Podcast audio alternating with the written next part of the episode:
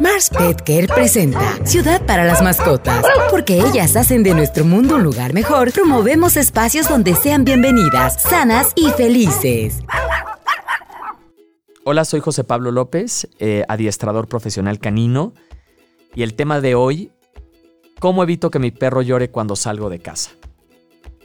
La mayoría de los dueños han tenido remordimiento cuando salen de casa y dejan a sus mascotas porque se quedan llorando o al llegar los escuchan llorar y sientes que todo el tiempo estuvo así.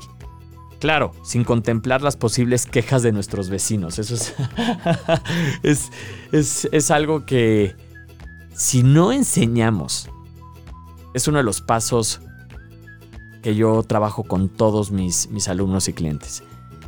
Si no enseñamos a nuestras mascotas a estar sin nosotros, a no crear hiperapego, vamos a tener una mascota completamente desequilibrada. Y para poder entender cómo hacer este tipo de adiestramiento, cómo corregir esta conducta, primero debo observar qué causa, cuál es la causa principal que detona a mi perro a que llore o a que rasque. Puede ser el que yo me vaya, puede ser el ritual cuando yo empiezo a agarrar las llaves y yo empiezo a tomar mi maleta o empiezo a prepararme para irme al gimnasio. Mi perro, recuerden, los perros son los mejores observadores. Ya sabe perfecto lo que va a venir. Ya sabe perfecto que se va a quedar 4, 6 o 8 horas solo. Yo recomiendo que formemos algo que le llamo espacios de confinamiento a corto y a largo plazo. Que en pocas palabras es una zona de seguridad. Es un lugar donde mi perro, donde mi mascota va a tener todas sus necesidades, va a ser un espacio positivo, no va a ser un espacio de castigo, puede ser una transportadora llamada Kennel, en un cuarto, afuera su juguete favorito, una cama, una cobija, un lugar cómodo para descansar y empezar a condicionar y asociar que cuando yo me voy, mi perro va a recibir una recompensa. ¿Cuál es un error que cometemos? Cuando nos vamos de casa, empiezo yo a hablar con mi perro de, te vas a quedar solo 4 o 6 horas. Me siento culpable. Y mi perro ya inmediatamente me leyó, sabe emocionalmente cómo me siento y la ansiedad ya inició antes de que tú cruces la puerta. Entonces ahí está el error. Primero vamos a enseñarle control.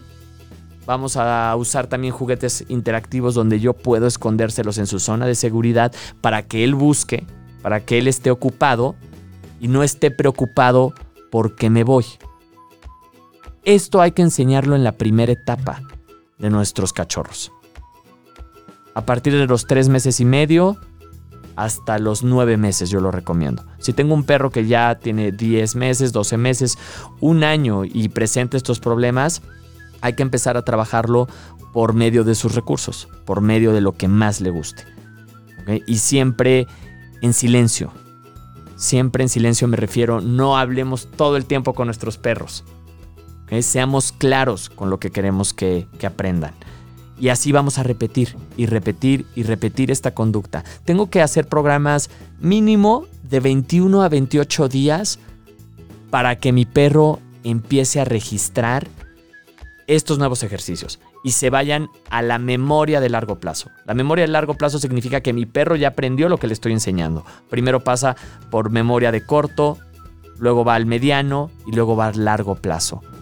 No puedo entrenar un día, estos tips que acabamos de mencionar, y tres días no. Mi perro así no va a aprender. Necesitamos rutinas, horarios, consistencia y repetir y repetir esta información. La adaptación entre perro y mascota es un proceso que lleva tiempo y debe ser constante para que logres que tu perro haga el entrenamiento, haga lo que le estás pidiendo. Mucha paciencia. Queremos escucharte. Síguenos en nuestras redes sociales. Ciudad para las Mascotas en Instagram y Facebook. Y arroba cd-mascotas en Twitter.